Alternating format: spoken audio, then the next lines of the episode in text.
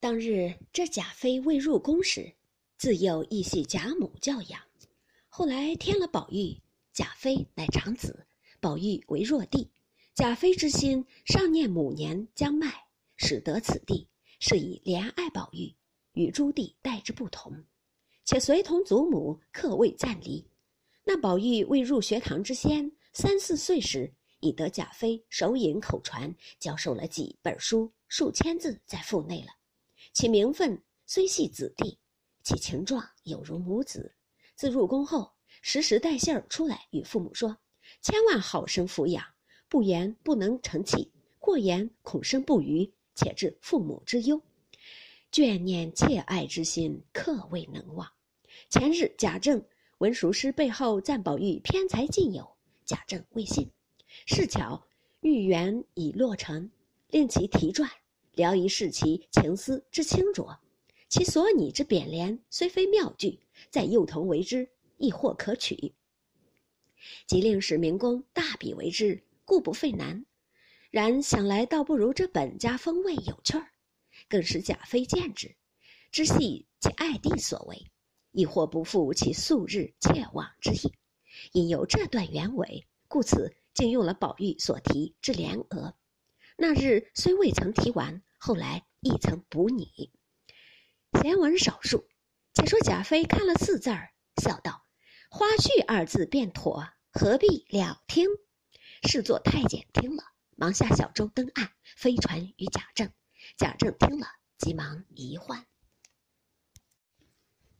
一时，周帘内暗，复弃舟上虞，便见灵宫绰约，贵殿巍峨。石牌坊上明显“天仙宝镜”四个字，贾妃忙命唤“省亲别墅”四字。于是进入行宫，但见庭寮烧空，香榭布地，火树奇花，金窗玉鉴，说不尽，帘卷虾须，毯铺鱼塔，顶飘麝脑之香。平列至尾之扇，真是金门玉户神仙府，贵殿兰宫妃子家。贾妃乃问：“此殿何无匾额？”随侍太监跪启曰：“此系正殿，外臣未敢擅拟。”贾妃点头不语。礼仪太监跪请升座受礼，两臂跃起。礼仪太监二人引贾赦、贾政等于月台下排班。殿上昭容传谕曰：“免。”太监引贾赦等退出，又有太监引荣国太君及女眷等自东街升月台上排班。昭容再传谕曰：“免。”于是引退。茶已三献，贾妃降座乐旨，退入侧殿更衣，方被省亲车驾出园。至贾母正室欲行家礼。贾母等俱跪止不迭，贾妃满眼垂泪，方彼此上前私见，一手搀贾母，一手搀王夫人，三个人满心里皆有许多话，只是俱说不出，只管呜咽对泣。邢夫人、李纨、王熙凤、迎、叹息三姊妹等俱在旁围绕，垂泪无言。半日，贾妃方忍悲强笑。安慰贾母、王夫人道：“当日既送我到那不得见人的去处，好容易今日回家，娘们儿一会，不说说笑笑，反倒哭起来。一会子我去了，又不知多早晚才来。”说到这句，不禁又哽咽起来。邢夫人等忙上来解劝，贾母等让贾妃归坐，又逐次一一见过，又不免哭泣一番，然后。东西两府掌家执事人丁在厅外行礼，及两府掌家执事媳妇儿领丫鬟等行礼毕。贾妃因问：“薛姨妈、宝钗、黛玉因何不见？”王夫人启曰：“外眷无职，未敢擅入。”贾妃听了，忙命快请。一时薛姨妈等进来，欲行国礼，依命免过。上前各叙阔别寒温。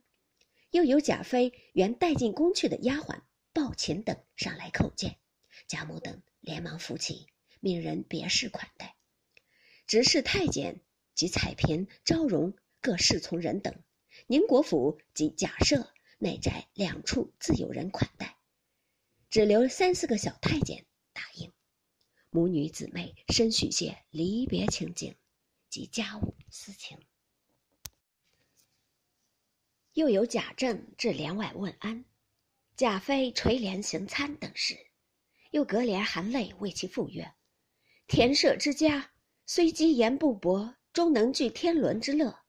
今虽富贵已极，骨肉各方，然终无异趣。”贾政亦含泪祈祷：“臣草莽寒门，纠群压属之中，岂易得争凤鸾之瑞？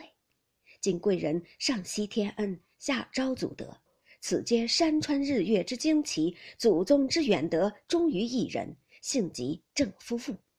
且今上启天地生物之大德，垂古今未有之旷恩，虽肝脑涂地，臣子岂能得报于万一？为朝前夕替，忠于厥职外，愿我君万寿千秋，乃天下苍生之同幸也。贵妃切勿以正夫妇残离为念。闷愤襟怀，更其自家真爱，唯夜夜兢兢谨慎肃恭以示上，恕不负上体贴眷爱，如此之隆恩也。贾妃遗嘱，只以国事为重，暇时保养，切勿纪念。等于。